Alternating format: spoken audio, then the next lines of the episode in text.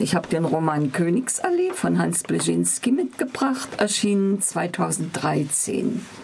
In ihm geht es um eine fiktive Begegnung zweier realer Personen. Thomas Mann begegnet in seinem letzten Lebensjahr dem einst geliebten, damals 18-jährigen Klaus Häuser im Düsseldorf der Nachkriegs- und Wiederaufbauzeit 1954.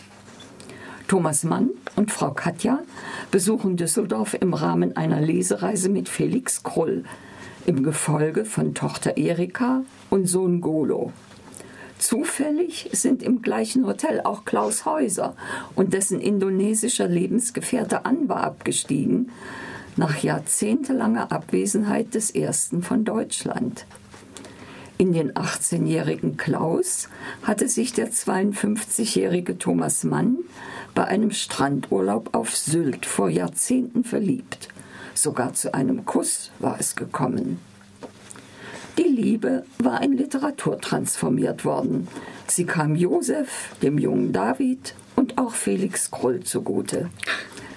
Tochter Erika will auf jeden Fall ein Wiedersehen des Vaters mit dem einst Geliebten vermeiden, um das schwache Herz und die gefährdete Gesundheit des Zauberers zu schonen. Ich lese einen kurzen Dialog zwischen Erika und Klaus Häuser. Ihr dürft euch nicht wiedersehen, nicht jetzt. Bitte? rätselte Klaus Häuser. Ich bin selbst älter und welker geworden. Jetzt, stellte sie klar. Er vergisst nichts, schon gar nicht Gefühle. Er ist in einer Schaffenskrise. Er ist betagt und hat nicht mehr viel Zeit. Nach dem Kroll weiß er nicht, ob er sich noch einem Stoff widmen kann und welchen.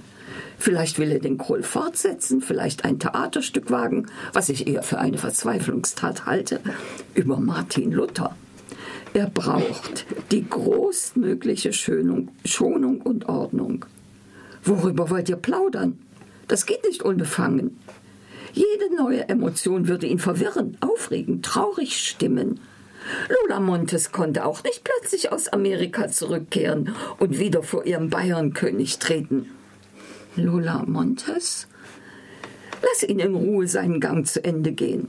Vielleicht warst du der Einzige, den er küsste und der es erwiderte. Tränen vergossen für mich?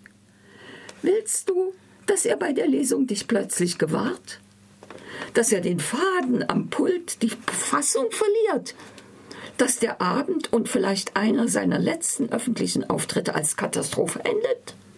Das kannst du für einen kleinen Moment, der für dich vielleicht unerheblicher ist, nicht verantworten.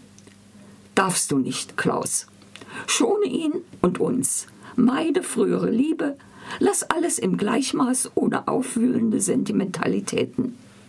Wenn du ihn partout hören willst, versuche ich zwei Stühle vor einer Tür zu organisieren. Klaus Häuser trifft Thomas Mann nicht mehr. Aber Klaus reist nicht ab und es kommt am Ende doch noch zu einer Begegnung.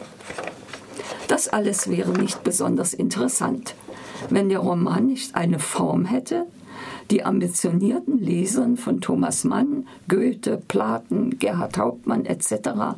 ein außerordentliches intellektuelles Vergnügen bereitete. Pleschinski benutzt den Plot von Thomas Manns Lotte in Weimar als Folie für seinen Roman.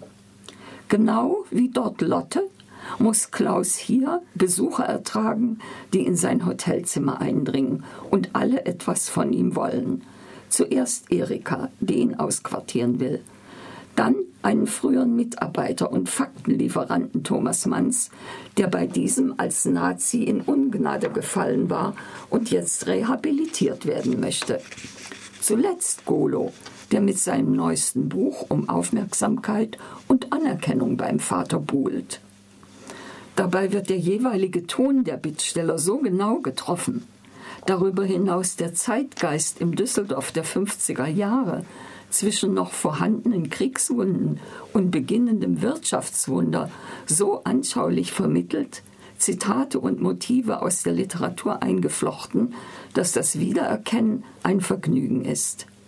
Der Page im Hotel heißt zum Beispiel Armand, wie Felix Krull, und redet auch wie dieser.